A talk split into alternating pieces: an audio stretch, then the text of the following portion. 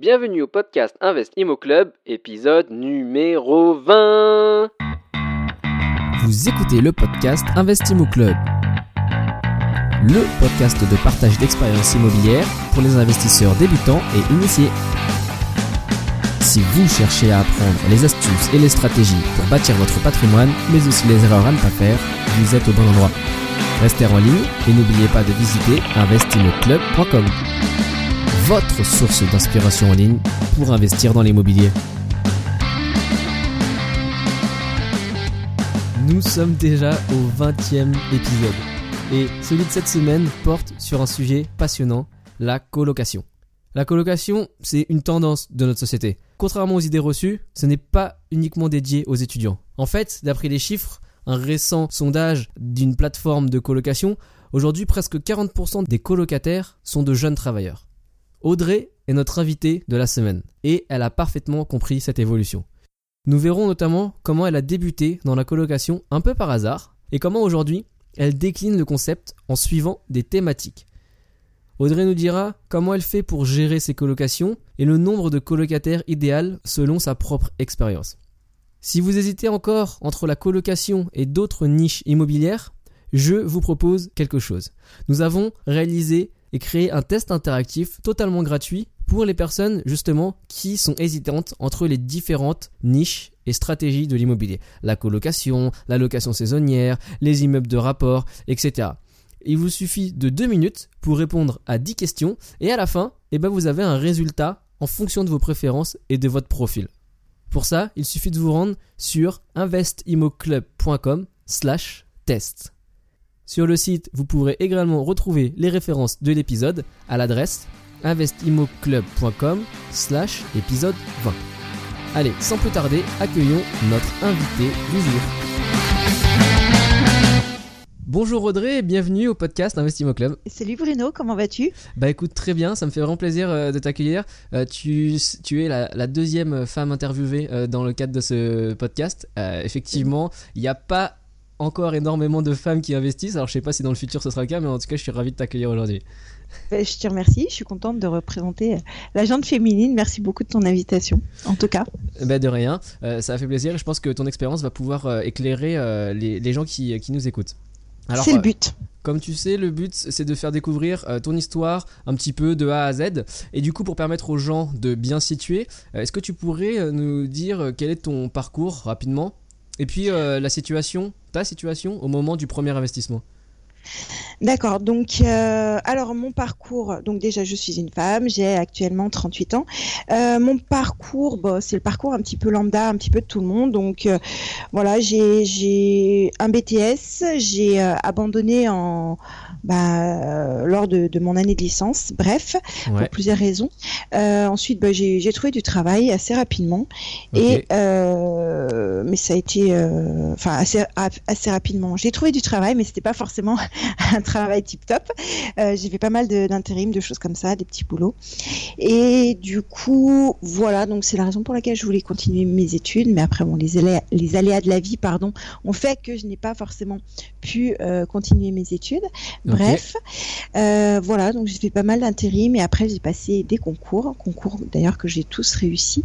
Et le premier concours que j'ai réussi, en fait, ça a été un concours dans une administration. D'accord. Et euh, une fois le CDI signé, c'est là que ça m'a permis d'acheter mon premier bien. Et on était en 2007. En 2007, à, à ce moment-là, du coup, euh, t'avais euh, t'avais quel âge euh Je sais pas, il faut faire le calcul.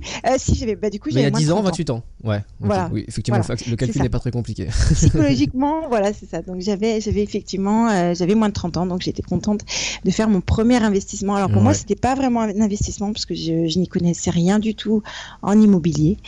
Et euh, donc c'était plus en fait, à la base, c'était plus pour acheter bah, mon petit studio, ma résidence principale. ok, Voilà. Alors c'était pas tout à fait un studio, c'est un deux pièces, mais c'était ma résidence principale. ok. Je voulais vraiment me sécuriser. Donc par rapport à la, à la psychologie, euh, mon but c'était bah, peut-être comme euh, je sais pas, peut-être 95% des gens de me sécuriser et d'acheter ma résidence principale. C'était ça mon but. De, Ouais. de plus être locataire ou vraiment de te sécuriser Pour toi, à ce moment-là, c'était euh, plus judicieux comme choix financier ou, ou ou c'était vraiment psychologiquement quoi Alors c'était pas c'était pas tant ça en fait, c'était pour moi entre guillemets une stratégie financière. C'est-à-dire qu'en fait j'étais locataire depuis depuis pas mal de temps dans cette même résidence, la résidence où j'ai acheté justement ce, ce petit appartement. Et en fait j'ai pu voir que tous les ans en fait ma propriétaire augmentait régulièrement le loyer en fait en fonction du bah, du coût de la vie et du coup au bout d'un moment mon salaire n'augmentait pas en conséquence et au bout d'un moment, je me, suis un petit peu retrouvée en difficulté. Donc c'est la raison pour laquelle en fait j'ai essayé, enfin j'ai acheté parce que j'avais j'avais de l'épargne et euh, je me suis dit bah écoute au moins ta mensualité ne bougera pas. Ce sera tout le temps tout le temps la même et je voulais qu'elle soit euh, à peu près similaire à mon loyer de base plus les charges, mais je ne voulais absolument pas que ça dépasse dans tous les cas un tiers de mon salaire. Ok. Donc initialement, voilà, il était, euh, enfin, il était à à peu près à 1200 euros et le maxi maxi euh, c'était 400 euros. Je ne voulais absolument jamais dépasser 400 euros de loyer avec les charges incluses. Ok, très bien. Ouais. Donc c'était la même démarche par rapport euh, au prêt et à la mensualité de crédit euh, que je devais rembourser. Donc en fait cet appartement, donc comme tu dis, c'était pour une euh, résidence principale, ton chez toi, et finalement en fait ça s'est transformé en, projet locatif presque instantanément. Tu, tu, me racontais. Alors est-ce que tu peux nous dire voilà qu'est-ce qui s'est passé en fait à partir du moment où tu l'as acheté? C'est exactement ça. En fait, lorsque je l'ai acheté, donc en fait c'était une de mes amies, une petite mamie qui, enfin une de, mes amies, oui, une petite mamie, une voisine, une des connaissances, m'a dit bah écoute euh, Audrey il y a, y a, le monsieur d'en bas en fait qui va mettre son appartement l'appartement de sa maman en fait euh, en, vente, et du coup bah, je pense qu'il pourrait te, te, correspondre pas mal. Donc j'ai vraiment j'ai littéralement descendu euh, un étage. Je l'ai visité. Je lui ai dit bah, bah écoutez j'achète. Mais du coup il était quand même enfin il baignait un petit peu dans son jeu. Il y avait certains travaux qui avaient été faits. Mais clairement bah, il fallait que je le remette à mon goût. Donc j'ai fait faire des travaux. Ouais. et pendant ce temps je suis restée locataire. Et puis bah voilà un petit peu tout, un petit peu par hasard, en discutant avec des gens, j'ai euh, j'ai euh, eu une personne qui m'a dit, bah écoute Audrey, j'ai euh, une connaissance à moi qui recherche un appartement. Est-ce que tu connaîtrais quelqu'un qui pourrait lui louer son appartement, pas trop cher, etc. Et je me suis dit, bah tiens, bah, moi je suis toujours locataire en haut. Bon, pour l'instant, c'est ça va pas mal. Je me suis dit, bah tiens, je vais, je vais lui laisser temporairement l'appartement pour lequel elle va me payer un loyer. D'accord, ok. Et donc je me suis dit, bah, une fois que les travaux seront terminés, ça va la dépanner. Après, elle pourra trouver autre chose. Et puis, euh, et puis voilà. Et donc du coup, c'est euh, comme ça que, que l'aventure a commencé. Et ça, euh, ça n'est pas encore la colocation. On y viendra un petit peu plus tard. D'accord, ok. Et donc, rapidement, euh, les travaux que tu as effectués dans, dans, le bien, à combien ça chiffrait Et puis, euh, par rapport au prix du bien?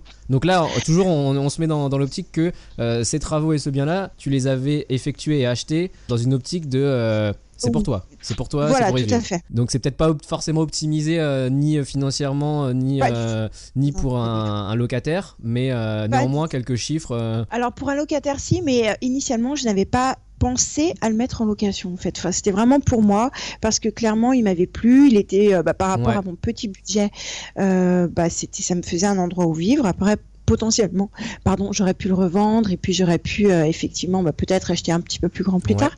Mais je voulais déjà, au lieu entre guillemets bah, de, de jeter de l'argent par les fenêtres, c'était un petit peu imagé, mais euh, au lieu vraiment de payer dans le vent quelque chose, bien que je ne paye pas dans le vent, je ne payais pas dans le vent puisque j'étais logée lorsque j'étais locataire, mhm. je me suis dit bah tiens si j'achète un petit quelque chose à moi, bah, bah c'est toujours bien en fait, c'est un petit peu plus sécurisant pour la retraite et tout ça. Du coup c'était quoi là, les, les, chiffres rapidement sur euh, l'achat les travaux?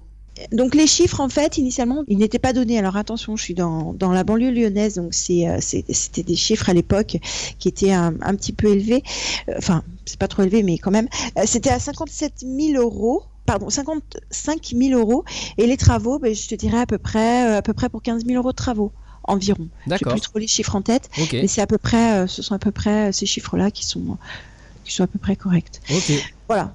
Et donc après, à partir du moment où tu l'as mis en location, tu l'as pu le louer à combien en fait euh, Donc je l'ai loué en fait, j'ai loué à 400 euros, sachant que ma mensualité de crédit était de, en fait, ça faisait 200 plus 100 euros de charge. Voilà, ma mensualité de crédit, même pour être plus précise, elle, est, elle était et elle est toujours de 205 euros, d'accord? D'accord. Et les charges étaient à peu près de 100 euros par mois sur l'année, donc ça me faisait à peu près, euh, voilà, si je divise par 12, ça me fait à peu près 100 euros par mois. Donc euh, j'avais et je le louais 400 euros. Je me suis dit bien, voilà, comme ça j'ai trouvé, il était nickel, en meublé. D'accord. Du coup, voilà, il était loué 400 euros. Voilà, donc c'est comme ça que l'aventure a, a Ouais. commencé, l'aventure euh, des locations. Et c'est- ce qui était génial, c'est que le petit delta, le petit surplus, en fait, le petit cash flow, bah, me permettait de me payer bah, les augmentations euh, liées euh, à l'augmen- à l'augmentation des annuelles de ma location. De ta location que tu, euh, dans laquelle tu es resté, effectivement. Voilà, je suis restée encore un petit peu. Bon alors après, euh, c'est vrai que euh, mine de rien, euh, pour un, un achat qui n'avait pas été préparé et fait dans l'optique d'un investissement, ça reste quand même pas trop mal. Ouais, final. tout à fait. En fait, j'ai. Alors, juste pour aller un petit peu plus loin, en fait, la, ma capacité d'emprunt était initialement de 70 000 euros, d'accord? Oui. Et du coup, je voulais forcément avoir une marge de sécurité au cas où j'ai beaucoup de travaux à faire, au cas où j'ai pas mal de choses à faire. Et du coup, euh, c'est pour ça que je m'étais, je m'étais fixé des prix en fait allant, aller, enfin des petits prix en fait allant de, de 50 000 à 60 000 euros pour l'achat d'un petit appartement. Ok. Je voulais toujours garder ces, ces, entre guillemets ces 10 000 euros pour ne pas être au taquet de ma capacité d'emprunt en fait. D'accord. Ok. Voilà. C'était juste ça. Et puis donc pour aller un petit peu plus loin par rapport à, à l'histoire, euh, à cette histoire-là, Oui. euh, la- petite jeune un, un jour m'appelle et me dit bah écoutez, euh, j'aimerais savoir si par hasard il serait possible que j'habite dans l'appartement avec ma cousine. Et je me suis dit, bah ouais, ça peut être une bonne idée parce qu'en fait, il, il disposait de deux chambres. Deux chambres. Ok. D'accord. Et c'est comme ça qu'en fait, je- j'en suis venue à la, à la colocation. Tout simplement, j'ai réfléchi, je me suis dit, mais, attends, elles vont être deux Ouais. à, à habiter dedans. Euh, pour une personne, c'est 400 euros. Bon, pour deux personnes, je vais pas les, faire payer 800 parce que c'était vraiment, Oui. euh, vraiment, été impossible. Mais je me suis dit, bah tiens, je vais faire deux fois 250. Et c'est comme ça que l'histoire a débuté. C'est comme ça que j'ai encore gagné 100 euros en plus en ne faisant rien du tout, juste en mettant, euh, et encore, c'était même pas mon idée, une seconde personne dedans. Ok, d'accord. Ok, donc effectivement, premier pas dans, dans la colocation. euh, Et donc ça, c'était en, en quelle année euh, 2008 euh, Voilà, je sais plus. Elle est restée quelques temps quand même. Euh, peut-être qu'elle est restée, ouais, je sais pas, peut-être deux ans. Et après, elle, est, elle a habité avec sa cousine. Oui, c'est ça. Donc ça doit faire 2010, tu vois, à peu près. Ok, d'accord. Ok. Bon alors, Ouais. euh, avant, avant ça, avant cette, euh, ce switch vers la colocation, euh, en fait, tu as fait une deuxième opération. tu l'as faite en pensant investissement locatif pour ce coup-là. Voilà, en fait, on m'a, pas. on m'a un petit peu poussé, en fait. un petit ok, peu, d'accord. Alors raconte-nous. C'était en 2009, c'est ça? C'est ça. En fait, donc, euh, bah, d'où l'importance euh, que j'ai eu tout à l'heure de te dire qu'il y avait la petite mamie qui était, qui Oui. était ma voisine. Oui. En fait, à un moment, elle me dit, bah Audrey, euh, bah, viens, viens boire le café. Voilà, je, je lui amener régulièrement son lait ou ces choses qui étaient un petit peu lourdes d'en bas. Ouais. Et elle me dit, bah Audrey, euh, viens boire le café. Et euh, bah, je dis, bah pas de souci, tout ça. Puis elle me dit, bah assieds-toi, je voudrais te, je voudrais te poser deux trois questions. Euh, Donc on discute un petit peu. Et elle me dit, bah écoute, euh, j'ai une question pour toi vu que tu es dans l'immobilier. Donc, ça, ça m'avait fait rire parce que j'avais acheté un appartement. Donc euh, j'ai fait- elle m'a dit, bah écoute, qu'est-ce que tu penses de mon appartement? Alors j'ai dit bah, bah, écoutez euh, en toute franchise euh, il est bah, il est très bien. Il est très très lumineux il est vraiment bien fait mais par contre il est quand même euh, assez vieux. Mais je, je fais je- voilà il baigne dans son jus. Mais je fais je pense que pour vous bah c'est top quoi. Ouais. Ouais. et donc on continue à discuter tout ça. Et puis elle dit bah oui peut-être qu'il faudrait faire des travaux tout ça. Je dis bah oui je sais pas moi après si ça vous convient comme ça tant mieux mais bon voilà. Puis à un moment elle me dit mais euh, mais tu as combien sur ton compte?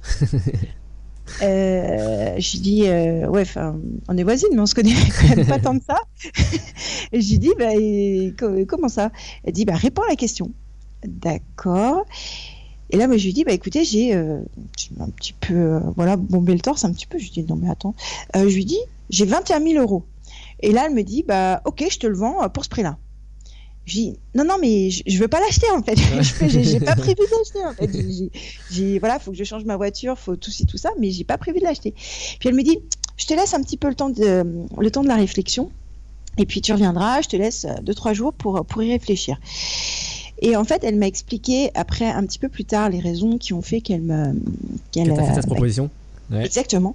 En fait, c'était que, que c'était une personne qui était, euh, alors, si je puis dire, une vieille célibataire, Ouais. une dame qui, qui n'avait pas d'enfant. Et ce qu'elle voulait, c'était sa résidence principale depuis 40 ans. Elle voulait euh, vendre, euh, bah, vendre l'appartement, mais rester dedans, mais vendre l'appartement pour pouvoir après donner ou acheter des meubles à son neveu. Euh, pardon, donner de l'argent ou acheter des meubles euh, à son neveu, voilà, pour pour l'aider à s'installer. Et donc du coup, sachant que effectivement, vu que c'était sa résidence principale, elle ne serait pas imposée puisque ça faisait voilà 40 ans qu'elle y habitait. Mais par contre, si c'était une succession, l'État prendrait de l'ordre de, de 60 Mhm. Voilà, sur, euh, sur la succession.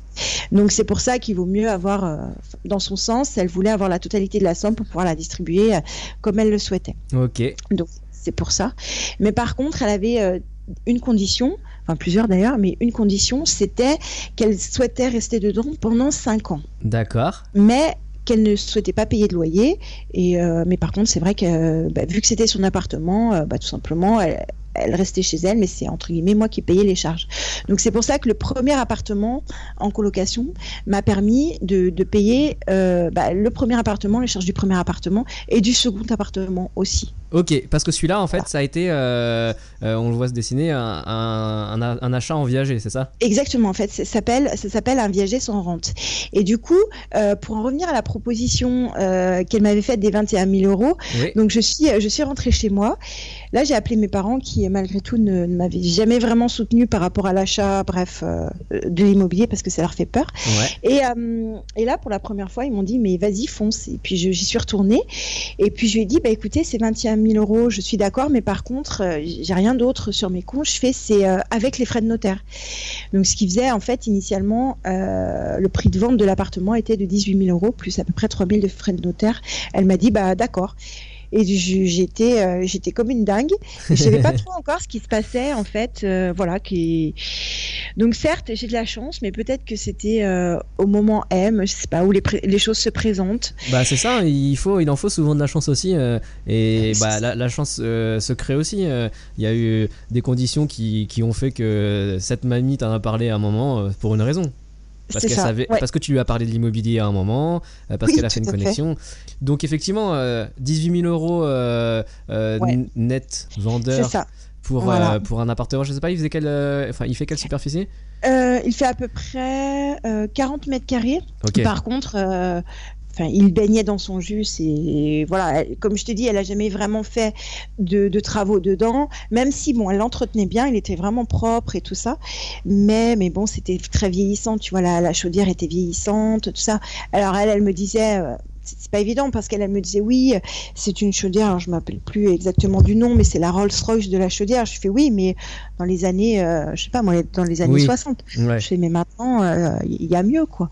Enfin voilà. Après, elle gérait, elle gérait son appartement comme elle le souhaitait, mais par contre, bah, techniquement, j'étais euh, J'étais la propriétaire et elle, elle, en avait l'usufruit. Ok, simplement. effectivement. Et donc, à partir euh, ce, jour-là où tu lui as dit d'accord, etc., tu savais que ça allait être euh, en viager justement euh, et tu connaissais ce, les modalités du viager, etc. Donc là, comme tu dis, les 18 000 euros, c'était le bouquet et après tu lui as versé une, une, rente pendant.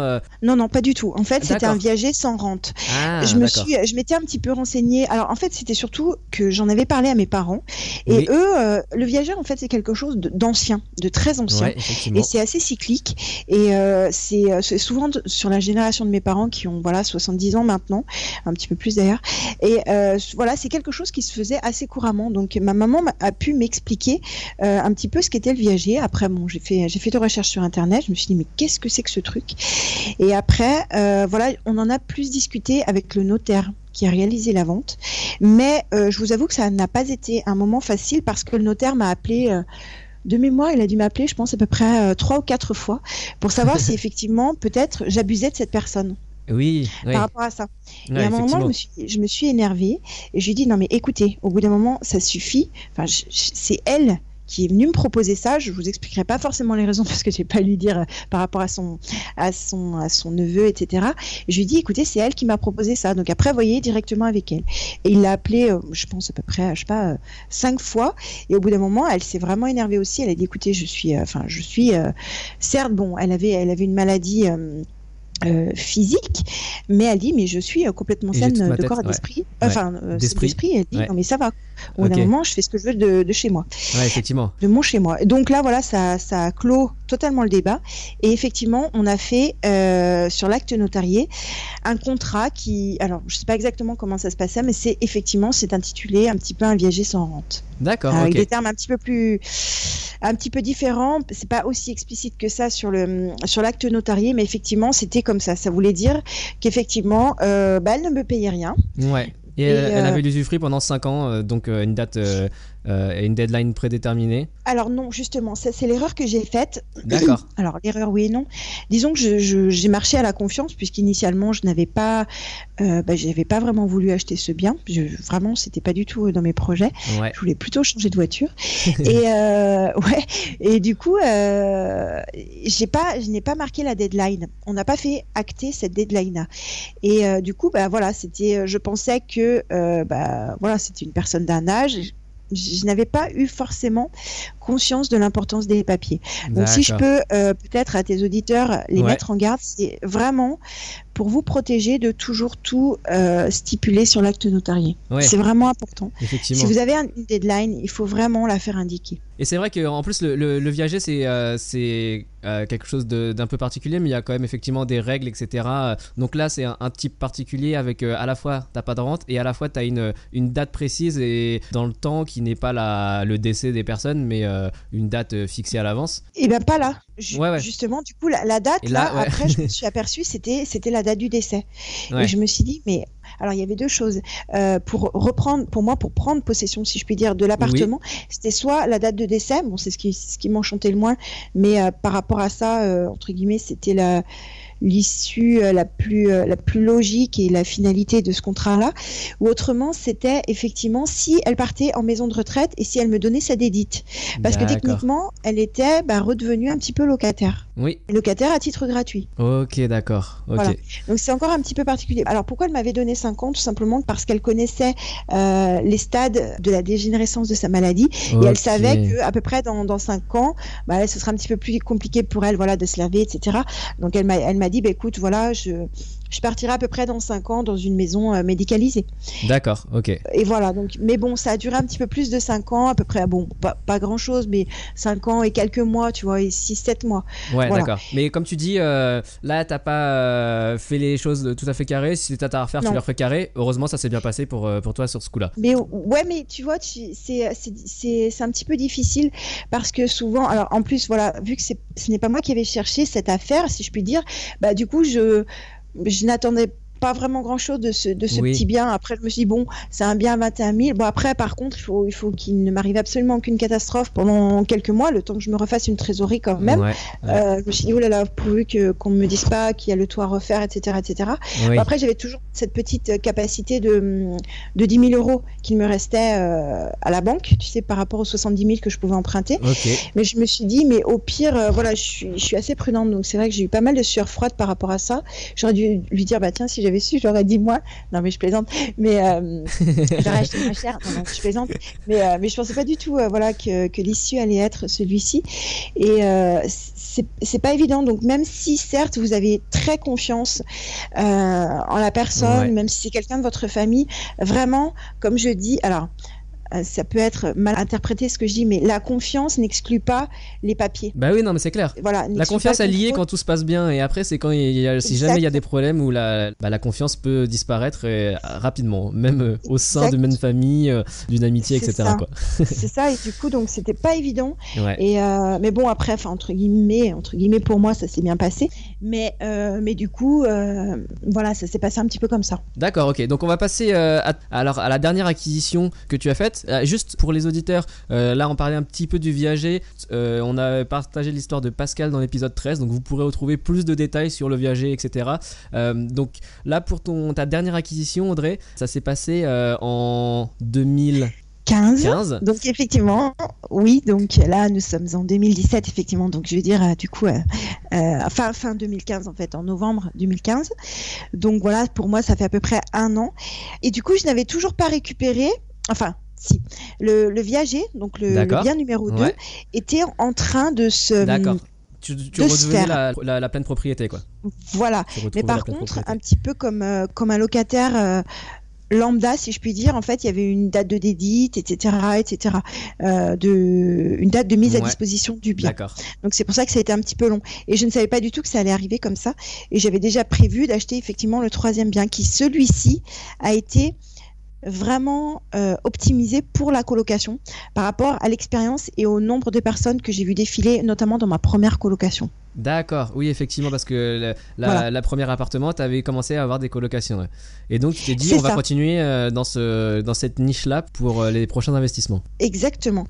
Et euh, du coup, je me suis, je me suis aperçu qu'en fait, bon, j'ai fait des essais hein, sur ma première colocation, parce que du coup, bah, ça faisait à peu près 10 ans que, que j'en faisais, un petit peu moins de 10 ans. Et euh, bah, j'ai pu voir pas mal de personnes défiler, j'ai pu voir un petit peu ce qui intéressait, ce qu'elles recherchaient, quels étaient les profils des personnes qui recherchaient une colocation.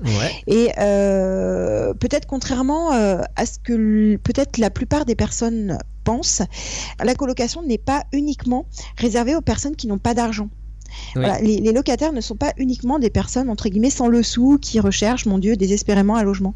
Non, ça peut être une philosophie. Et on le voit d'ailleurs dans ma troisième colocation. Donc j'ai fait une étude de marché très pointue par rapport à ça. Et c'est ce que je vous recommande de faire, euh, bah, tout simplement pour vous assurer et pour vous rassurer d'avoir des locataires tout le temps. C'est vraiment de faire une étude de marché avant d'acheter le bien. Alors comment tu fais euh, pour la colocation spécifiquement euh, euh, une, une, une, chose que tu, tu as faite importante pour faire ta, ton étude de marché justement sur la zone où il y, a, beaucoup de choses. Il y a beaucoup de choses effectivement pour faire une vraie bonne étude de marché. Alors après, la plus connue, ça va être. Ouais. ouais. mais il y en a plusieurs. la plus connue, ça va être de faire ce que j'appelle la méthode de l'entonnoir, c'est-à-dire que tu vas mettre plusieurs petites annonces et tu vas voir effectivement quelles sont euh, les personnes qui répondent et surtout quel est le profil de ces personnes-là et ce qu'elles te disent. Parce que souvent, en fait, tu vas les sonder. Tu vas mettre des petites annonces, par exemple, sur le site du Bon Coin et tu vas mettre comme si tu avais un appartement qui serait euh, voilà idéal colocation. Et du coup effectivement tu, euh, tu peux après faire la méthode de l'entonnoir. Donc il y a des personnes qui vont t'appeler qui vont dire bah écoutez est-ce que cet appartement est situé euh, je sais pas moi proche du tram proche de telle école proche de ci proche de ça? Et toi tu dis bah écoutez voilà il a déjà été loué mais qu'est-ce que vous recherchez? Parce que j'en aurai peut-être un autre qui va se libérer. Et là en fait tu vas sonder ce que les gens recherchent. Et après, tu pourras rechercher à acheter ce qu'ils ont, ce qu'ils, ce qu'ils cherchent euh, à habiter. Effectivement, ok, ouais. Voilà. Et ça, ça t'assure vraiment parce qu'il y a énormément, énormément, énormément d'apprentis investisseurs qui, qui se retrouvent dans l'ennui, mais je le vois, mais pratiquement tous les jours autour de moi, parce qu'en fait, ils achètent parce qu'ils peuvent acheter, parce qu'ils ont un CDI, parce qu'ils ont peut-être une, une épargne potentielle, donc ils achètent tout simplement parce qu'ils disent ouais chouette je vais acheter un bien. Mais par contre ils n'arrivent pas à le remplir. Ouais effectivement. Et ça si tu n'as pas fait ton étude de marché si tu si tu as le plus beau bien du monde mais qu'il est situé au pôle nord ça va pas en fait. C'est ça c'est exactement ça en fait. Tu peux avoir la le plus beau château du monde, tu as pu faire la plus belle affaire, la plus belle affaire négociation euh, possible et imaginable. Si tu n'as personne qui, euh, qui est prêt à, à, mettre un peu d'argent dedans pour y loger, t'es mort. Et ton, ton empreinte sera encore plus dans l'ennui. Oui, c'est ça en clair. fait. Non, c'est tout à fait vrai. Alors, du, ça me fait penser à. Euh, il y a quelque chose voilà, que, au, sein d'Investimo Club qu'on aime bien dire, c'est de faire le parallèle entre euh, une petite entreprise d'investisseurs immobiliers, euh, comme toi, tu as, dont tu es à la tête, et une entreprise normale. Et le bien, c'est un produit, il faut que tu trouves un client en face. Et là, c'est la phase du marketing, du marketing, le bon prix, euh, les bonnes caractéristiques dedans, euh, les bonnes manières de communiquer à ta cible euh, marketing, ton locataire idéal. Et effectivement, s'il manque une, une des composantes, bah, tu peux te retrouver à être complètement à côté de la plaque. Et c'est ce que tu dis, du coup, à pas trouver de locataire, quoi. Mais c'est exactement ça. Après, c'est c'est ce que font entre guillemets tous les publicistes ou tous les publicitaires. Et, et mais c'est hyper hyper important. Et tu, tu as bien fait de le préciser en fait je recommande à mes élèves en fait d'avoir ce mindset et cette psychologie-là en disant écoutez, certes dans l'immobilier ce sont des humains qui entre guillemets gèrent de l'humain, mais par contre à partir du moment où vous vous dites que votre bien c'est votre entreprise, un bien doit être une entreprise et une entreprise est faite pour gagner de l'argent, sinon ce serait une association loi 1901 et on n'est pas là pour faire pour faire de l'associatif. En fait c'est vraiment ce sont des choix différents. Il y a une personne qui m'a dit bah écoute Audrey voilà je voudrais euh, aller démarcher des, des banques parce que j'ai un projet de mise en colocation pour, euh, pour des personnes qui sont en famille monoparentale. Et après, elle m'a, elle m'a expliqué un petit peu plus euh, sa démarche. Je lui ai dit, écoute, ça en fait, c'est, c'est ce que tu veux faire, mais je fais pour l'instant par rapport à, à, la banque, ce ne sera pas rentable parce que si, parce que ça, parce que ça. D'accord. donc je fais ça, tu peux le faire entre guillemets en troisième bien. Mais déjà au début, montre à la banque que tu sais gagner de l'argent avec tes biens. Donc je fais ta, psychologie et ta recherche devrait être axé sur, sur quelque chose de différent. Ouais, là effectivement. pour gagner de l'argent. Et après, si effectivement la banque te dit Ah ouais, attends, elle, elle s'est gagné de l'argent, mais maintenant, du coup, entre guillemets, son troisième bien pourrait être compensé par les deux autres, je vois pas spécialement de problème si elle l'autofinancement. Mais en tout cas, elle s'est gagné de l'argent. Ouais, C'est ce que effectivement. veut la banque. En fait. Alors, et du coup, en revenant à ce marketing-là, euh, on parlait de la manière dont tu as appliqué des espèces de thématiques pour tes locations différentes, euh, et en particulier le dernier où Oui. tu as, mis une thématique euh, un peu plus haut gamme. Alors, est-ce que tu peux nous expliquer euh, peut-être comment tu en arrivé à, imaginer cette thématique et puis qu'est-ce que ça inclut Alors effectivement, donc euh, comme tu as bien fait de le souligner, en fait, dans, mes colocations, en fait, j'ai des profils de personnes euh, qui sont totalement différents. C'est-à-dire qu'en fait, j'ai pu voir sur, ma première colocation, j'ai pu tester sonder un petit peu ce qui fonctionnait et ce qui ne fonctionnait pas. Quelles étaient leurs demandes, quelles étaient leurs attentes. Ouais. Et ça, vraiment, enfin, j'ai tout pris en note depuis, euh, voilà, depuis une dizaine d'années. Et après, je m'en suis servi pour faire ma, ma troisième colocation et pour rechercher spécifiquement un bien par rapport aux, aux personnes et aux profils que je recherchais.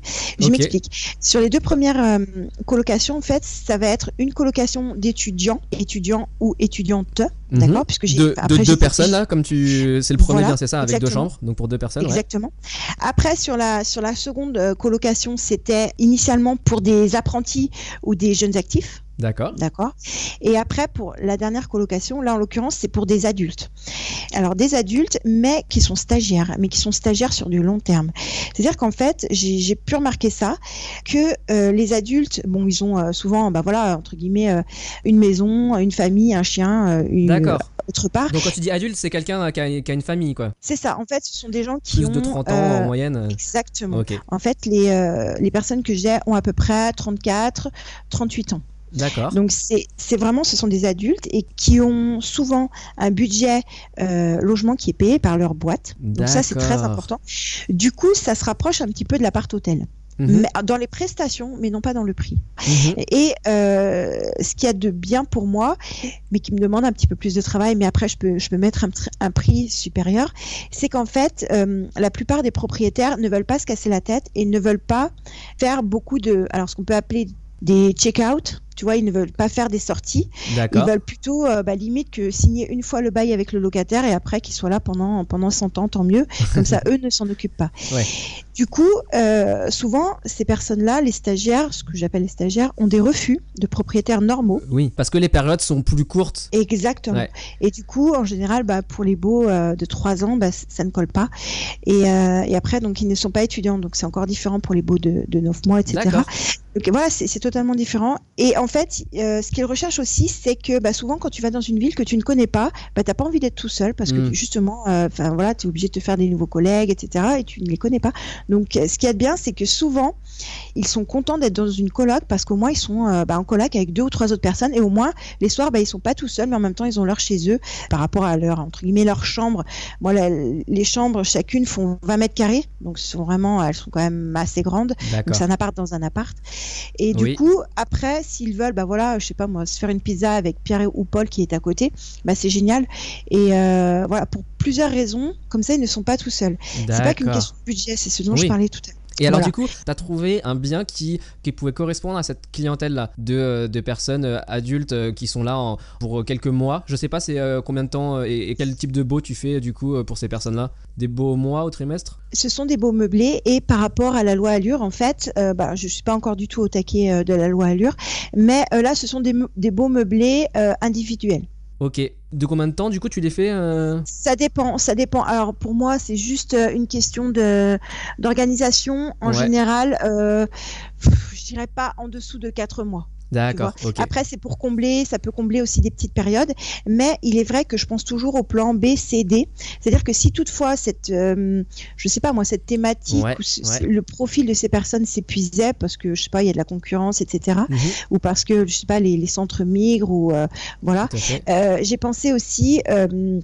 Il est très bien adapté aussi aux, euh, aux étudiants Erasmus. C'est-à-dire qu'en fait, ce sont des étudiants qui viennent faire des, euh, bah, des, enfin voilà, des échanges entre étudiants euh, de différents pays.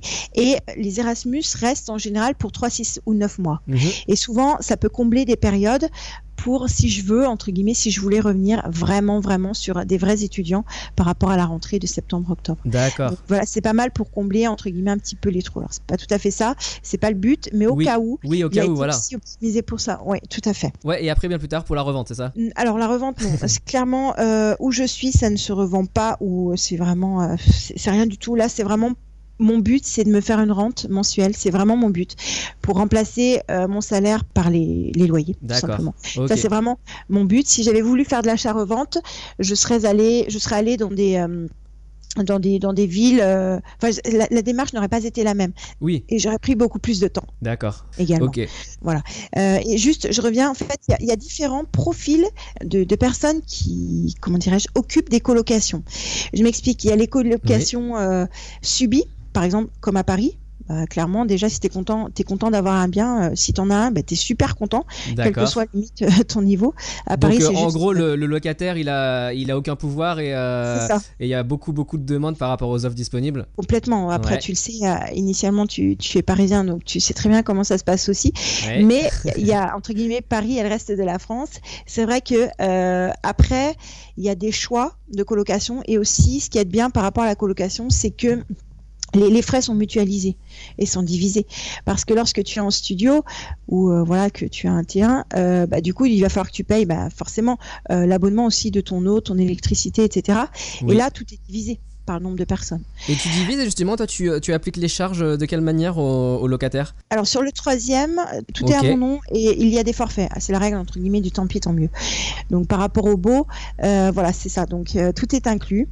Et après, bah voilà, mais c'est tout à mon nom parce que sinon ça serait trop trop embêtant de changer les noms à chaque fois, euh, de faire des euh, des glissements de noms. Oui, ok, d'accord. Oui, euh, effectivement. Mais et les, les charges, tu les mets euh, variables pour les locataires ou alors c'est un forfait euh, fixe Non, c'est un euh, forfait. En fait, j'ai fait faire un bail par un avocat. D'accord. Enfin, c'est un forfait en fait. Ok, d'accord. c'est la règle du tant pis tant mieux parce qu'on ne peut pas revendre l'énergie. C'est Oui. encore un petit peu particulier. Ouais, Refacturer, pardon, l'énergie, ni la revendre d'ailleurs. ouais. Voilà, donc c'est pour ça que là, c'est un forfait qui est clairement qui est dans le bail. Et donc euh, juste, euh, je, trouve parce que je trouve c'est intéressant la, la thématique dont tu parles là pour euh, une cible donc plutôt euh, haut de gamme qui a les moyens. Ouais. Donc là tu dis les chambres elles sont grandes, 20 mètres carrés c'est effectivement c'est très grand. Et dans le bien dans l'appartement il y a quand même des pièces communes dans lesquelles euh, ils peuvent se retrouver type salon, euh, salle de séjour etc. Alors non, volontairement, euh, volontairement en fait, j'ai choisi un bien. Euh, c'est toujours un petit peu le débat, avec ou sans salon. Alors Ouais. clairement, euh, si je voulais dans, dans ma ville, j'aurais pu très bien acheter un bien avec un salon, parce que l'immobilier n'est pas très cher. Par contre, après, il faut pouvoir la remplir. Mais là, j'ai préféré acheter un bien qui était un petit peu moins cher. Donc c'est-à-dire que vraiment, au niveau du bien en lui-même, il avait un salon, deux chambres, une cuisine, une salle de bain, un WC. D'accord. Et en fait, j'ai transformé le salon en chambre. D'accord, ok. Et du coup, l'espace de vie commun, c'est la cuisine, qui a été optimisée pour eux, pour... euh, Enfin, il y a une espèce de manche debout, des choses un petit peu comme ça, qui font que voilà, c'est la pièce de vie. excellent. Par contre, chacune des chambres peut, d'ailleurs, c'est ce que j'ai fait dans, bah, dans la chambre qui était initialement le salon. euh, il peut y avoir un petit canapé, des choses comme ça, parce qu'elles ok. sont quand même très grandes. Bah oui, effectivement 20 mètres carrés ça fait la taille d'un studio. euh, C'est ça. donc euh, Donc, donc il y a, y a un des locataires qui a rajouté, bah, qui a rajouté un canapé en fait avec un, un fauteuil Ikea qui est un fauteuil Pong, qui est très confortable d'ailleurs. Et donc voilà, ça leur fait, ça leur fait aussi leur petit salon s'ils veulent effectivement se réunir. Donc ils sont tout contents. Ils ont fait ce choix-là. les sanitaires sont euh, en commun? Oui, tout à fait.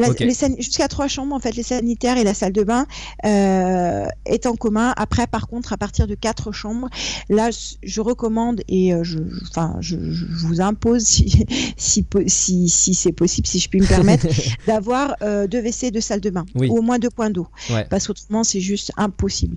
Ouais. Parce que là, on n'est pas non plus avec sa famille. On est quand même, malgré tout, même si c'est entre guillemets votre meilleur ami Oui, ou pas, bah oui. mais on est quand même avec des inconnus. Et puis ça peut générer des frictions euh, rapidement, euh, justement les, les pièces communes et notamment les Et ouais. Euh, Bien sûr. ça- C'est là où il y a le plus de friction potentiellement entre des locataires, quoi, qui n'ont pas le même niveau d'exigence euh, d'hygiène. Exactement. Et en fait, ce que, ce que je vous recommande par rapport euh, aux investisseurs, ce serait surtout si vous voulez vous lancer dans la colocation. Alors, c'est de ne pas dire Ah ouais, génial, euh, la colocation, tu as des chambres, tu mets des locataires dedans. Oui, Ouais. fondamentalement, c'est ça. Mais par contre, ce n'est pas uniquement ça. En fait, pourquoi je me suis lancée dans la colocation?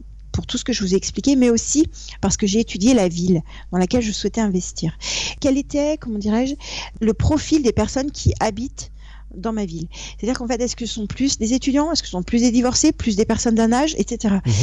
En fait, il y a pas mal de personnes qui ont acheté, ben, toujours pareil, hein, parce qu'elles pouvaient acheter, elles ont décidé de mettre en colocation à des étudiants. Mais le problème, c'est quand tu es dans une ville balnéaire où il n'y a que des petits vieux, c'est mort. Oui. En fait, mais il faut juste, c'est juste de la logique, il faut juste s'adapter à la ville et au public qui est mmh. déjà présent. Il y a un vivier, il faut que vous le trouviez. Et ensuite, voilà, ça peut être des divorcés, ça peut être des familles monoparentales, ça peut être des personnes d'un âge qui, qui, vendent leur maison, qui n'ont pas du tout de problème d'argent, et mais qui veulent se rapprocher des, des commodités parce qu'elles n'ont plus de voiture, etc.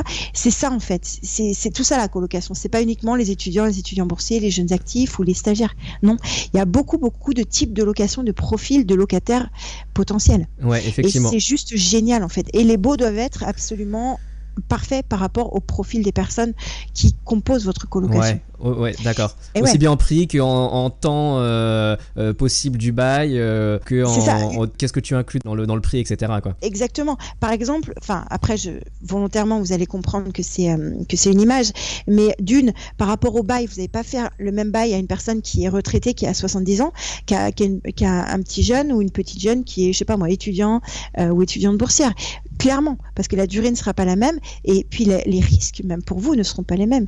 Et également, les besoins ne seront pas les mêmes. Par exemple, les petits jeunes, forcément, il faut que vous incluiez d'office Internet. C'est ce que je fais à chaque fois. Je, leur offre Internet. Ça, c'est un plus de fou. Et euh, si, si ce sont, je sais pas moi, des, personnes d'un âge, même si euh, forcément elles utilisent Internet, mais ce sera peut-être pas forcément vital.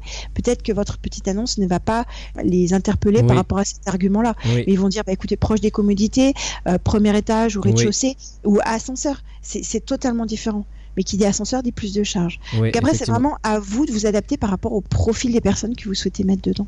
Et alors justement, euh, j'ai une question euh, par rapport à ça. Revenons sur cet appartement dans lequel tu vises la typologie des travailleurs qui sont là pour une période un peu plus courte.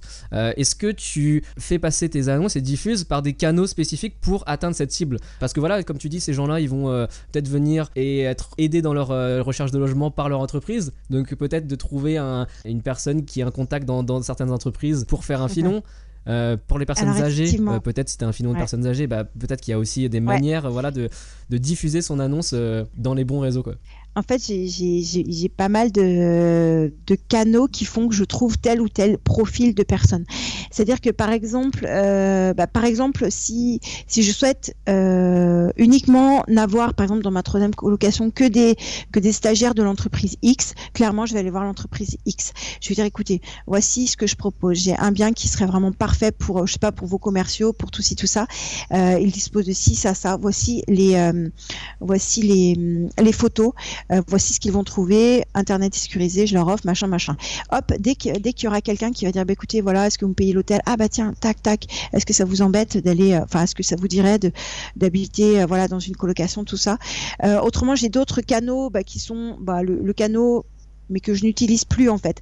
Euh, clairement, pour être tout à fait transparente, euh, sur mes premières colocations en fait, ça fait euh, ça fait à peu près ouais, une dizaine d'années que je n'ai pas mis de petite annonce. En fait, si, plus précisément, j'en ai mis trois parce que j'ai des listes d'attente maintenant. c'est tout simplement mes anciens locataires qui trouvent mes nouveaux locataires. Et ça, c'est juste un truc de malade parce que ça me fait juste gagner du temps. Et en plus, si quelqu'un enfin, imagine, tu as quelqu'un qui parle en bien de quelque chose, quelqu'un en qui tu as confiance qui parle en bien de quelque chose, bah forcément ça, va t'intéresser et, tu vas y aller. Tu vois, il y a, voilà, donc limite. C'est vraiment intéressant ces listes d'attente. mais et, du coup, est-ce que tu as des gens qui sont prêts à attendre, bah, par exemple, je sais pas, un an euh, euh, que le bien se libère tout à fait. Exactement, parce que souvent sur, euh, sur les premières colocations, notamment sur la, première, euh, les études sont longues. Les études des, des personnes que j'ai visées euh, sont longues. Donc c'est soit par exemple l'école des mines, ou soit des autres, euh, des autres études qui sont des établissements qui sont qui ont vraiment des, des études assez longues. Donc en général c'est allez plus des, des, périodes de à peu près de 3 à 5 ans et euh, souvent donc elles sont prêtes à attendre limite à aller dans une résidence étudiante pendant un an pour attendre euh, pour être bien après entre guillemets chez moi pendant les 4 ans euh, qui suivent Et après, tu as vraiment le bouche à oreille, en fait. C'est ce qui fonctionne, mais c'est super. Et par contre, pour, pour revenir sur, sur les stagiaires, en fait, il faut simplement bah, c'est un petit peu comme si tu présentais ton produit. Hein. Au début, pour faire ta liste d'attente, mais c'est pas toujours évident, bah, tu en parles autour de toi. C'est vraiment le principe du réseau. C'est juste génial. Tu as un bon produit, c'est juste top. Et après, tes locataires sont tes meilleurs, euh, bah, sont tes meilleurs représentants, sont tes meilleurs commerciaux. Hein. Est-ce que tu leur dis ce que vous connaissez Est-ce que vous pouvez, je dis n'importe quoi, mettre une petite annonce euh, dans votre école ou tout ci tout ça. Après limite, je vous fais, euh, euh, on peut on peut s'arranger par rapport voilà à certains à certains loyers etc ou des choses comme ça. Mais voilà, comme ça la personne peut prendre votre place rapidement et voilà. Donc ça c'est c'est top et toi tu as gagné du temps parce qu'en plus le profil sera à peu près similaire. Bon après par contre c'est toi qui donne euh, l'aval ou non. Mais euh, mais, t'imagines le temps que tu gagnes. Et, du, coup ça me fait penser euh, tout à l'heure tu disais faire une colocation dans une ville balnéaire où tu as visé une colocation étudiante bah ça ça n'a pas trop d'intérêt. Et ça me faisait penser toujours à, la même métaphore avec une entreprise et quand tu vends un produit bah faut voir aussi la concurrence. Ça veut dire que effectivement comme tu dis dans une ville balnéaire, une colocation euh, qui viserait étudiants, ça n'a pas d'intérêt. Mais à l'inverse, dans une grande ville où il y a beaucoup d'étudiants, mais où il y a beaucoup de concurrence, euh, attention aussi. Donc c'est ça dans l'étude de marché, comme tu dis, euh, voir ses forces est ce que les, les, clients cherchent, mais également la concurrence. Effectivement, mais après du coup tu peaufines et tu affines ta stratégie. C'est-à-dire que si effectivement tu as beaucoup de concurrence, alors ça veut dire que bah, techniquement il y a un marché déjà d'une.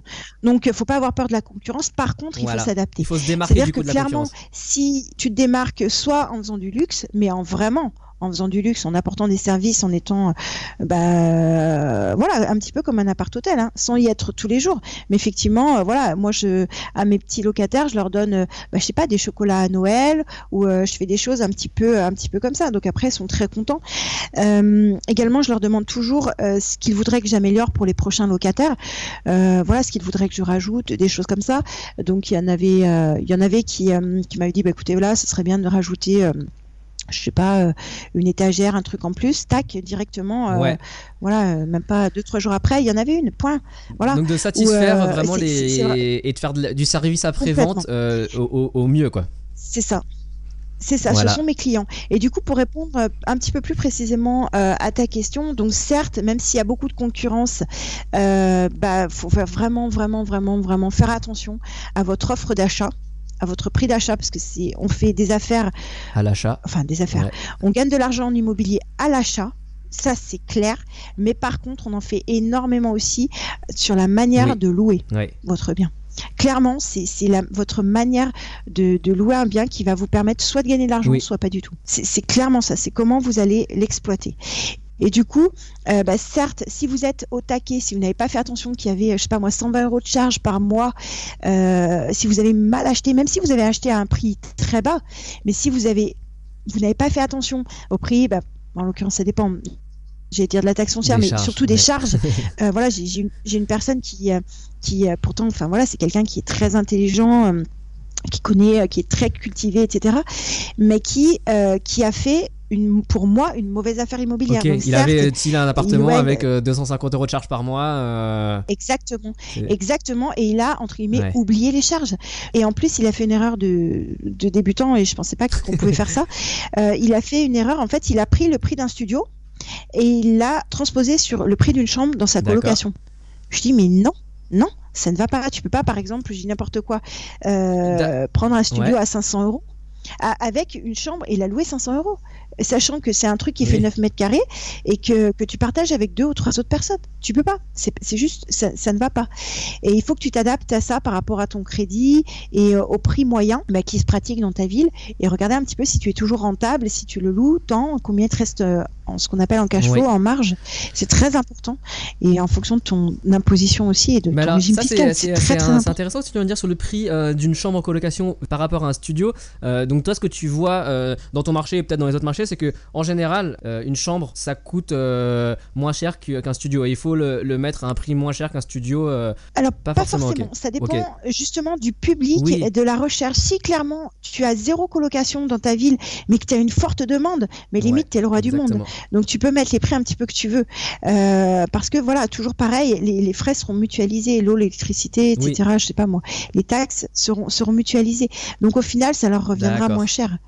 Euh, pas toujours, mais ça s'étudie. Et puis il y a des personnes, comme j'ai dit, qui n'ont même pas spécialement euh, de bah, d'une qui ne connaissent pas forcément les aides auxquelles ils pourraient prétendre. J'en ai eu un encore hier ou avant-hier. Un petit jeune qui m'a dit bah écoutez non je suis auto-entrepreneur et je ne pense pas avoir droit à des aides au logement. Je dis Ouais, on va regarder ça un petit peu plus plus en détail mais bon il me dit j'ai même pas fait de demande. bon ok mais autrement il y a des personnes par exemple qui sont divorcées voilà qui ont euh, qui n'ont juste pas envie de de se prendre la tête avec de nouveau un compagnon Ouais, euh, ou ouais. une compagne et qui ont juste envie voilà de juste peut-être de faire la fête ou de ne pas Oui. se retrouver seul Ouais, euh, à la maison mais vrai. en même temps enfin mais ils n'ont peut-être pas toujours parce qu'ils ont peut-être voilà leur CDI j'en sais rien. Ils n'ont pas forcément leurs enfants sont, partis. Et euh, ils n'ont pas forcément de problème entre guillemets de budget mais on fait même Ouais. toujours attention. Mais euh, voilà, donc voilà, il y a, il y a Pierre qui va les qui va les emmener parce qu'il a une voiture et toi t'es pas obligé d'avoir une voiture. Ouais, c'est un exemple, mais euh, on Et peut alors, s'arranger. euh, voilà, toi, tu as des colocations avec deux et trois personnes. Est-ce que euh, tu as vu Oui. euh, voilà, des colocations avec plus de personnes que ça? 4, 5, 6 Et euh, tu, est-ce que tu as un avis euh, là-dessus sur. D'après toi, est-ce que toi tu serais ouverte à faire des colocations justement de 5 personnes? Alors pour moi, je me refuse de faire ce genre de colocation. D'une parce que euh, dans mes colocations, ce qui m'intéresse en fait, c'est que mes colocataires restent le plus longtemps possible et qu'ils me fassent de la pub. S'ils me font de la pub, ça veut dire qu'ils sont bien. Et s'ils sont bien, euh, j'ai besoin que tout soit optimisé pour qu'ils soient bien. C'est-à-dire que je ne vais pas entre guillemets faire des cages à lapins. Et c'est vachement plus difficile, je pense, de vivre avec euh, trois, quatre, quatre autres personnes plutôt que de vivre juste avec deux autres personnes. Pour moi, par rapport à la ville dans laquelle j'habite, euh, clairement, euh, à partir de 4, c'est mort. Alors certes, c'est entre guillemets plus ou moins, et encore pas forcément, plus ou moins confortable pour le propriétaire, mais pas du tout, enfin même pas forcément parce qu'il faut qu'il soit beaucoup plus présent, ou alors que qu'il paye une agence bah, pour euh, trouver des, des personnes qui euh, qui, euh, bah, qui qui seraient capables de rentrer dans la colocation assez rapidement. Euh, et du coup, il y a beaucoup plus de turnover, donc du, du coup beaucoup plus d'usure du bien et c'est moins agréable. Les gens veulent souvent partir plus rapidement dans une grosse coloc. D'accord. Et du coup, Ouais. tu es obligé de baisser Ouais. tes prix. Tu es vraiment obligé de baisser tes prix. Même si tu veux faire une coloc de luxe, clairement, tu n'auras pas de coloc de luxe à, à 5 personnes ou voire à plus. Ça n'existe pas. Tu seras obligé de baisser tes D'accord, prix. oui, effectivement. Voilà. Et tu auras plus de, de, de périodes de vacances locatives. Ok, donc effectivement, là, des, quelques points négatifs euh, à vouloir euh, mettre trop de personnes dans une coloc, Mm. euh, c'est pas forcément euh, euh, l'idéal. D'après d'après ton d'après toi. Moi, d'après d'après l'expérience, d'après l'expérience de mes élèves aussi, d'après pas mal de d'éléments. Donc c'est vraiment clairement ce que je vous dis là, ça vous fait gagner du temps juste. Et euh, c'est juste, euh, enfin, je sais pas si vous vous rendez compte, mais euh, ça vous fait vraiment vraiment gagner du temps par rapport à votre stratégie. Alors certes, ce qu'on veut, euh, ça dépend comment on se positionne en tant que propriétaire et investisseur. C'est soit on veut vraiment gagner beaucoup d'argent. Dans ce cas-là, euh, bah du coup, euh, bah clairement, je vous demanderais, enfin je vous inciterais plutôt à peut-être multiplier les colocs. Les, les biens en colocation, mais clairement, je vais te prendre un exemple. Si, alors, c'est pas, forcément le cas, mais Ouais. ce serait quelque chose que, tout le monde pourra comprendre. Si tu as 100 000 euros, je préfère techniquement acheter deux biens à 50 000 et mettre dans chacun de ces biens-là deux personnes, donc des colocs de deux, enfin, deux, deux colocs de deux, Mhm. plutôt que, qu'acheter un bien euh, où il y aurait une coloc de quatre. D'accord, ok. Parce que auras, tu, parce que du coup, si tu veux te séparer par exemple d'un appartement, tu peux, tu as toujours l'autre qui, qui, qui, qui te permet d'avoir une rente. Alors que, et pour la revente, c'est vachement plus facile de revendre un petit appartement, parce que tu touches potentiellement plus de personnes qui peuvent potentiellement l'acheter, plutôt qu'un gros appartement qui sera plus destiné soit à des familles, ou soit carrément à des investisseurs. Et du coup, si ce sont d'investisseurs investisseurs, le prix ne sera pas le même. Ouais, effectivement. Bon, alors c'est vrai que sur ce, sur ce point-là, il y a plusieurs, euh, plusieurs avis. Euh, des gens qui préfèrent avoir mu- mutualisé euh, plus dans quelques biens. Bon, après, ça dépend des, des stratégies, effectivement, aussi. Mais Mm, ouais, je, mm. je comprends ton explication et ce que tu veux dire. En tout cas, pour toi, c'est c'est ce qui marche le mieux aujourd'hui, quoi. Dans la ville aussi, ça dépend de la Ouais, ville, ça dépend vrai. du profil aussi. Effectivement. Enfin, clairement, euh, c'est pas non plus, euh, c'est pas la- l'auberge espagnole non plus. Ouais, ouais. Après, ça dépend comment tu veux te positionner. Personnellement, moi, j'ai pas trop trop envie que. Enfin, après, c'est pas non plus. euh, je suis pas, je suis pas méchante. hein. Mais je veux dire, bah, au contraire même, j'ai pas trop envie qu'ils fassent la, la fiesta dans mon appart tous les soirs et avoir des plaintes de voisins. C'est Oui. ce qui s'est passé dans, dans pas mal de personnes que, enfin, des colloques de pas mal de personnes que je connais. Et du coup, c'est juste impossible. Enfin, c'est voilà, enfin, des, colloques. Enfin, c'est pas forcément péjoratif, mais plus t'es nombreux, plus t'as envie de, enfin, entre guillemets, peut-être de faire la fête, où tu auras toujours quelqu'un qui sera fait tard, qui respectera moins Ouais, l'univers des autres, etc. C'est moins évident. Mais après, clairement, si j'étais peut-être à Paris ou, euh, ou vraiment euh, dans des grandes villes, Strasbourg, etc., peut-être que ma, ma philosophie, ma manière de voir serait peut-être différente. Ok. Peut-être. Ouais, c'est vrai. Non, mais c'est Ouais. vrai. Après, c'est il y a différents points de vue, mais c'est excellent d'avoir euh, ton point de vue euh, personnel. Alors, avant de passer à la dernière section, je voulais juste te, te poser une question sur un, un point dont tu m'as parlé, justement, ce troisième bien euh, que tu as acheté pour faire de la colocation. Euh, Tu l'as euh, réussi à le négocier de façon assez originale. Est-ce que tu peux nous dire deux mots rapidement comment tu as fait et puis comment les auditeurs pourraient répliquer ça? Voilà. Alors, donc, bon, c'est un petit peu particulier. Alors, je- je- la négociation, pour moi, c'est un jeu. Ouais. D'accord? Donc, quand on achète un appartement, c'est pas vital non plus, vous ne jouez pas votre vie. Faites en sorte de ne pas jouer votre vie. Prenez-le comme un jeu. Et euh, si ça fonctionne, tant mieux. Si ça ne fonctionne pas, c'est pas grave. Des biens, il y en a des centaines. D'accord? C'est pas grave, c'est pas, vous ne jouez pas votre vie. Et en fait, par rapport au bien, donc initialement, le troisième a été affiché à 85 000 euros, en fait un petit peu plus. Et avec un ami, en fait, on a fait un petit peu, comment dirais-je, le jeu. euh, Un jeu de dupes. euh, ouais. voilà, le jeu du je suis intéressé ou pas. En fait, ce bien-là était en agence. Enfin, c'est une agent immobilier plutôt Oui. qui nous l'a proposé. Et en fait, mon ami et moi, on était dans des dans des villes physiquement euh, qui étaient aux, op- aux opposés qui Ouais. était à l'opposé. Et en fait, euh, donc parfois, j'ai demandé à la à l'agent immobilier, je lui dis, bah écoutez, est-ce qu'il y a d'autres personnes bah, qui, qui l'ont visité, est-ce qu'il y a d'autres personnes qui sont intéressées, tout ça. Alors souvent, elles vont vous dire oui, mais bref, des fois c'est du flanc. Mais là, il se trouve que bah, c'était un petit peu vrai. Elle me dit, bah oui, oui, euh, j'ai un monsieur de Paris euh, qui serait très très intéressé pour pour effectivement pour l'acheter, tout ça. Et en fait, ce monsieur de Paris, il se trouve que c'était mon ami. D'accord. Et du coup, en fait, ce qu'on a fait, on a on a proposé des prix. Alors bon, Des prix alors, cassés, dire, chacun de votre côté. Prix un petit peu indécent, on va dire. Ouais. Effectivement, et après, jusqu'à ce qu'on arrive au prix que moi je m'étais fixé pour être rentable. Donc c'est ça. Donc on a, on a vraiment utilisé. Par exemple, toi, le, le premier prix que t'as donné, c'était combien la première offre que t'as faite? Ah, c'était horrible. Ah, c'était 25 000. Enfin, 25 000, ok. Et pour un elle a- truc à 85 000. Donc la personne dit, elle, s'est- elle s'est offusquée, mais à partir du moment. Donc d'accord, faut surtout, faut, il ne faut jamais que le, que le propriétaire se braque. Je suis Ouais. d'accord. Mais à partir du moment où je dis n'importe quoi. La personne, la première personne propose 25 000 dans mon exemple, que la deuxième personne propose 28 000. Donc le propriétaire et l'agent immobilier euh, vont se dire attends, attends, euh, c'est peut-être vraiment le prix du marché. Attends, ça fait flipper, mais j'ai deux propositions, elles sont quasiment similaires. Il y a un truc, alors qu'ils ne peuvent pas se connaître puisqu'ils habitent euh, Mm. aux opposés. Et du coup, voilà, donc on est monté jusqu'à ce que j'atteigne le prix que je, je Donc là, fixé. euh, juste euh, les 25 000 que tu as fait comme première offre, euh, la personne, c'est, euh, euh, bah, tu lui as justifié comment d'ailleurs ces 25 000 et elle a, elle a, elle a décidé de continuer la conversation ou alors elle a direct, elle a dit non. C'était à bon. l'agent, c'était à l'agent immobilier. Donc moi, je, je m'en fichais, mais clairement, elle m'a dit ouais. mais non, mais je présente pas ça. Je lui dis si si, vous avez présenté. Je fais, j'attends simplement une contre-proposition. Et après, donc du coup, c'était c'était très chaud. Donc clairement, je me suis fait jeter comme une malpropre. Mais mais je savais que clairement, je n'allais pas, je n'allais pas payer ce prix-là.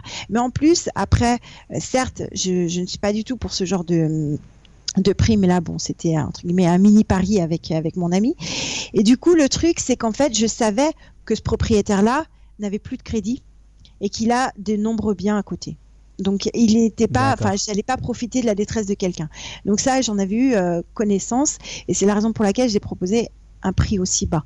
Et euh, mais sinon, jamais, jamais, jamais, je n'aurais proposé ce genre de prix. Voilà. Et du coup, voilà, donc on a monté, on a fait l'escalier un petit peu jusqu'à ce qu'on arrive au prix que, que je m'étais fixé moi pour être euh, rentable. Après, bah, moins il est cher et mieux Ouais. c'est. Donc au final, tu l'as eu à combien T'as réussi à l'avoir à combien euh? Donc on est monté et au final j'ai pu l'avoir à 53 500 mais c'était mais j'ai épuisé le, le vendeur. D'accord, ok. Ça a duré pendant quelques semaines, quelques mois. Mais sincèrement, euh, quand on y réfléchit, ça fait à peu près 30 000 euros, un petit peu plus, enfin entre guillemets, d'économie ou de choses que je n'ai pas dépensées euh, pour l'achat de ce bien-là. Clairement, est-ce que, moi je vais dire n'importe quoi, admettons que ça dure, que ça ait duré, je sais pas moi, 4 mois, 5 mois, 6 mois, admettons 6 mois. Est-ce que vous, dans votre vie, vous avez déjà gagné quelque chose qui vous rapportait 31 000 euros en 6 mois? Peut-être oui, peut-être en e-commerce, etc., peut-être en vendant votre voiture, mais clairement, 31 000 euros en 6 mois de, de ne pas, qui n'ont pas été dépensés, c'est juste génial. Oui, non, effectivement. Non, mais c'est une bonne, une bonne technique euh, à, potentiellement à répliquer, euh, de, de, réussir à avoir euh, deux, deux investisseurs. Bah, je vais essayer de le refaire, mais bon, c'est pas évident parce qu'il faut surtout pas dire que l'autre, tu le connais, etc. Ah bah Puis après, on s'appelait, on dit, ouais, t'as proposé quoi? Puis voir aussi si l'agent immobilier euh, te dit la vérité aussi. Ouais, bien sûr. Voilà, bon. Ah, ok, c'était un petit peu piégé, mais après, vous avez vu, j'ai entre guillemets remonté de moitié. Après, c'était un peu moins indécent, mais oui, voilà. Non, mais c'est vrai que c'est super intéressant comme technique. J'ai un peu honte, mais bon. Mais non, j'ai pris comme un jeu. Euh, personne n'est perdant. C'est un... la négociation, c'est la négociation. Et euh, si la personne accepte, c'est qu'elle y trouve son compte aussi à un moment. Euh, euh, c'est qu'elle en avait marre, clairement. C'est parce qu'en fait, euh, clairement, dans l'appartement, elle avait eu des impayés de loyer du locataire précédent. Et il disait clairement, j'ai plus envie de cet appart. D'accord. Donc, effectivement, là, il n'y a, jamais à avoir honte de réussir à négocier à un prix, à un bon prix. Quoi. Ça dépend comment on négocie. Quoi. on va passer, si tu veux bien, à la dernière section de, de l'épisode. C'est l'heure de passer au questions alors du coup, euh, nous voici dans la dernière section, euh, quatre questions que je pose à tous les invités. Et la première d'entre ah. elles est celle-ci. Est-ce qu'il y a un livre, business ou immobilier, que tu recommandes souvent? Oui, mais est-ce que je peux en dire deux? Allez, Donc, euh, commence par le premier. Parce que c'est moi. Bon, en fait, ce serait par rapport à la psychologie un petit peu de l'argent. En fait, les deux livres dont, je, dont je voudrais faire référence, ce serait plus par rapport à la psychologie de l'argent. Comment fonctionne l'argent et comment votre cerveau doit doit penser argent, doit comprendre l'argent. Mhm. En fait, ça va être Réfléchissez et devenez riche de Napoléon Hill. Ouais. Excellent. Celui-ci, je l'ai encore dans mon sac là, il est un peu corné mais euh, j'adore. Et le deuxième en fait, ce serait L'homme le plus riche de Babylone. Excellent. Voilà. Et euh, c'est juste, ça va vous, vous permettre de comprendre. Ces, deux livres, en fait, malgré tout, ont été écrits, euh, je crois, aussi. Il y a longtemps, Et pour l'homme le plus de Babylone, il y a bien longtemps. Bah, Mais surtout, l'homme le plus de Babylone, c'est écrit dans un style euh, ancien. C'est ça. Mais par contre, la psychologie de l'argent, vous allez comprendre comment fonctionne l'argent pour vous enrichir. Vous allez comprendre clairement ce qui va vous permettre de vous enrichir et ce qui ne va pas vous permettre de gagner de l'argent. Voilà. Donc après, il y a des auteurs comme Robert Kiyosaki, etc qu'on pourra, qu'on pourra citer par rapport au cadran, etc. Qu'est-ce que vraiment un actif et un passif? Il faut savoir ce que vous voulez en fait. Soit vous voulez gagner du temps, et l'immobilier peut être vraiment tip top pour gagner du temps. Soit vous voulez, euh, euh bah, je sais pas, avoir tout de suite de l'argent ou créer mhm. du patrimoine. C'est mhm. pas du tout, ce sont pas les mêmes objectifs. Ouais, c'est vrai. Mais euh, non, c'est excellent les deux livres que tu que tu as proposés et surtout que ils sont pas non plus tout le temps et fréquemment cités comparé à d'autres. Notamment celui de Robert Kiyosaki. Ah bah bien sûr. Père riche, père pauvre. A priori, c'est vraiment quelque chose qui a changé le mindset, la manière de, voir de pas mal de personnes. Mais euh, clairement, il n'a pas été si. Euh, pour moi, il n'a pas été aussi flagrant. Bah, surtout que les deux livres dont tu parles, ils ont été aussi écrits avant euh, et peut-être ont même inspiré Kiyosaki.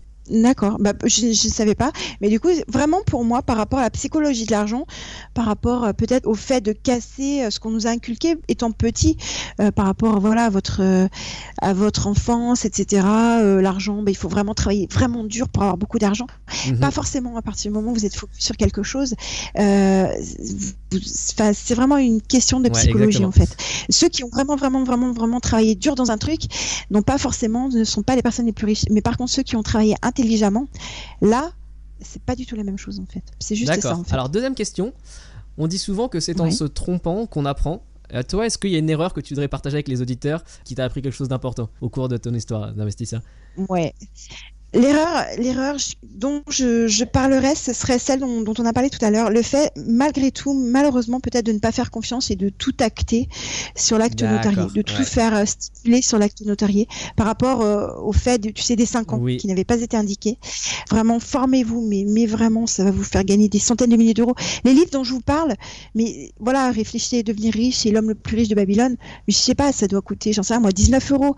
Mais enfin, vous n'avez même pas conscience du potentiel que, ça va avoir sur vous et de ce que ça va vous faire gagner. Alors peut-être pas forcément d'argent immédiat, mais en, erreur que vous ne ferez pas fait, c'est vraiment ça. Et euh, les erreurs coûtent de l'argent, mais ça coûte énormément d'argent. J'ai été bloquée voilà pendant plus de 5 ans sur ces deux biens, je ne pouvais pas forcément réinvestir. Et maintenant, entre guillemets, les vannes sont ouvertes et je peux réinvestir. J'ai peur, mais c'est encore autre chose. Effectivement. Euh, ok, super. Donc euh, ouais, effectivement, essayer de tout marquer. comme tu dis là, ne pas trop faire, faire confiance, mais quand même écrire les choses, même si c'est quelque chose avec une connaissance, quelqu'un de votre famille, et ce dans tous les aspects bah, de l'immobilier, mais également de, du business et des affaires en général, quoi. Exactement. C'est, c'est en fait, c'est mal, enfin, malheureusement ou heureusement, ce serait protégez-vous. Souvent, il y a quelque chose que, voilà, que, que j'ai compris il n'y a pas très longtemps. Souvent, quand on est petit, les, les mamans vont, vont vous dire, écoute, ne parle pas aux inconnus. et en fait, sur ces livres-là, on dit parce que attention, les inconnus sont des méchants, mon Dieu, euh, voilà. Je suis d'accord dans une certaine mesure, mais par contre, dans une autre mesure, à partir du moment où tu comprends que l'argent vient des autres, du coup, ça change totalement ta vision de voir les gens. C'est-à-dire qu'en fait, les gens que tu vas rencontrer vont peut-être potentiellement t'ouvrir des opportunités. Comme l'histoire avec la mamie. Euh, et c'est juste ça. C'est exactement ça. En fait, à la base, tu parles avec elle, euh, voilà, autour d'un café, tu discutes de tout de rien, et c'est elle qui, te trouve des trucs. Mais tu, ne sais pas, en fait, la puissance du réseau, c'est juste un truc de malade. Si es tout seul dans ton coin, ça servira à rien. Si t'as pas de clients, ça sert à rien. Si tu n'as rien, voilà, il faut que tu discutes, il faut que tu sortes de ta zone de confort. Et aller parler aux inconnus, des gens. comme tu dis. Euh, malgré ce que nos mamans nous ont dit. C'est ça, dans, des masterminds. C'est ça. Alors, un petit peu plus tard, mais, mais clairement. Non, mais c'est euh, voilà, excellent en fait. Et, je pense que ça répond euh, à la quatrième et dernière question bah, que je n'ai pas encore posée. Mais euh, à ton avis, qu'est-ce qui sépare une personne qui réussit dans l'investissement immobilier d'une personne qui échoue comment jamais? Mais comme tu dis, c'est le réseau et, et, parler aux gens pour, pour se motiver, s'inspirer et et se faire aider quoi. Exactement ça en fait. Clairement, euh, on a tous un réseau. Euh, bah, toi, tu le sais par rapport à bah, par rapport à ton à ton immeuble, etc. Tu as tu as profité de l'expérience d'un notaire, tu as profité, je sais pas moi, de l'expérience d'un agent immobilier, de l'expérience de, de livres, d'expérience de personnes. Ça, ça fait partie du réseau. Clairement, si tu es tout seul dans ton coin, entre guillemets, tu es mort parce que si, tu, tu, tu, ne peux pas tu ne peux pas ne, ne pas avoir de locataire à moins d'investir dans des SCPI, mais même la banque est ton interlocuteur. Mais clairement, si si tu veux réussir et commencer dans l'immobilier, il faut que tu discutes avec des gens qui sont là où tu veux aller, qui ont déjà, euh, qui sont déjà au niveau que tu veux atteindre. Il y a quelque chose que j'aime bien en fait, c'est euh, c'est la règle. Toujours, je, je, me suis aperçu que je fonctionne beaucoup en règle des un tiers. Je t'en ai parlé par rapport au fait que je voulais que mon loyer ne dépasse pas un tiers de mon, mhm. de mon salaire. La règle des un tiers est très importante. Souvent, alors, alors ça ne va pas du tout être péjoratif, c'est juste pour vous montrer quelque chose. Euh, souvent, en fait, ce qui est bien pour pouvoir évoluer, avancer, c'est entre guillemets avoir un tiers des personnes qui sont euh, qui sont euh, dont tu pourrais potentiellement être le mentor, c'est-à-dire que tu pourrais être inspirant D'accord? Discuter avec ce tiers de personnes qui, euh, dans un certain domaine, pourraient, tu pourrais mhm. leur apprendre quelque mhm. chose, mais elles, dans d'autres domaines, elles pourraient t'apprendre autre chose. Un tiers de personnes avec qui bah, tu es à peu près à l'équivalence, d'accord? Tu à peu près, voilà, tu discutes à peu près des mêmes choses.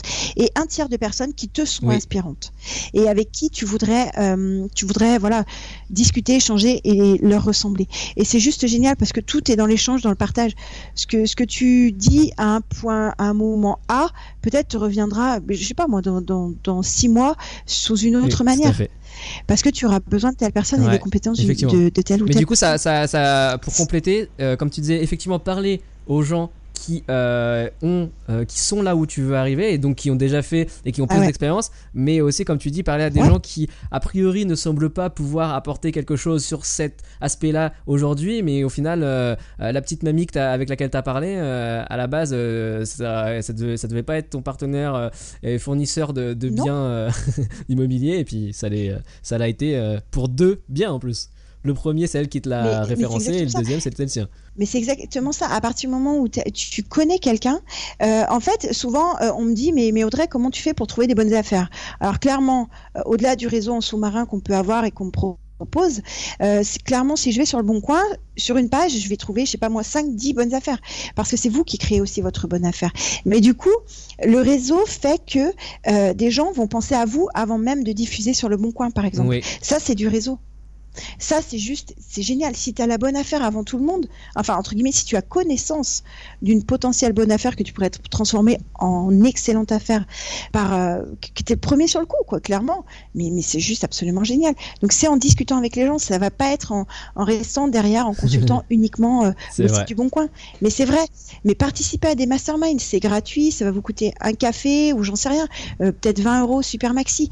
Mais vous, vous imaginez même pas la puissance des échanges des personnes qui sont dans la même dynamique. Ouais, excellent. Alors et du coup, alors euh, troisième question, bah, du coup qui va être la dernière euh, et euh, qui va un peu ouvrir. à part l'immobilier, est-ce que tu as des loisirs? À loisir, bon après ça reste c'est le blog, le blogging, parce que voilà parce que parce que j'ai un blog après peut-être que je peux le citer, c'est bah oui, je peux, oui donc c'est c'est www.lesrevenusautrement.fr. pour les auditeurs, on mettra le lien vers, le, vers ton blog euh, sur la page de, de l'émission. D'accord. Ben, génial. Il y a les animaux, il y a la plongée, il y a euh, rire, il y a participer à des masterminds, il y a plein de passions. J'ai passion, pardon. J'ai le e-commerce aussi. J'ai hier j'étais en train de travailler aussi avec quelqu'un euh, par rapport à ça. c'est fascinant en fait.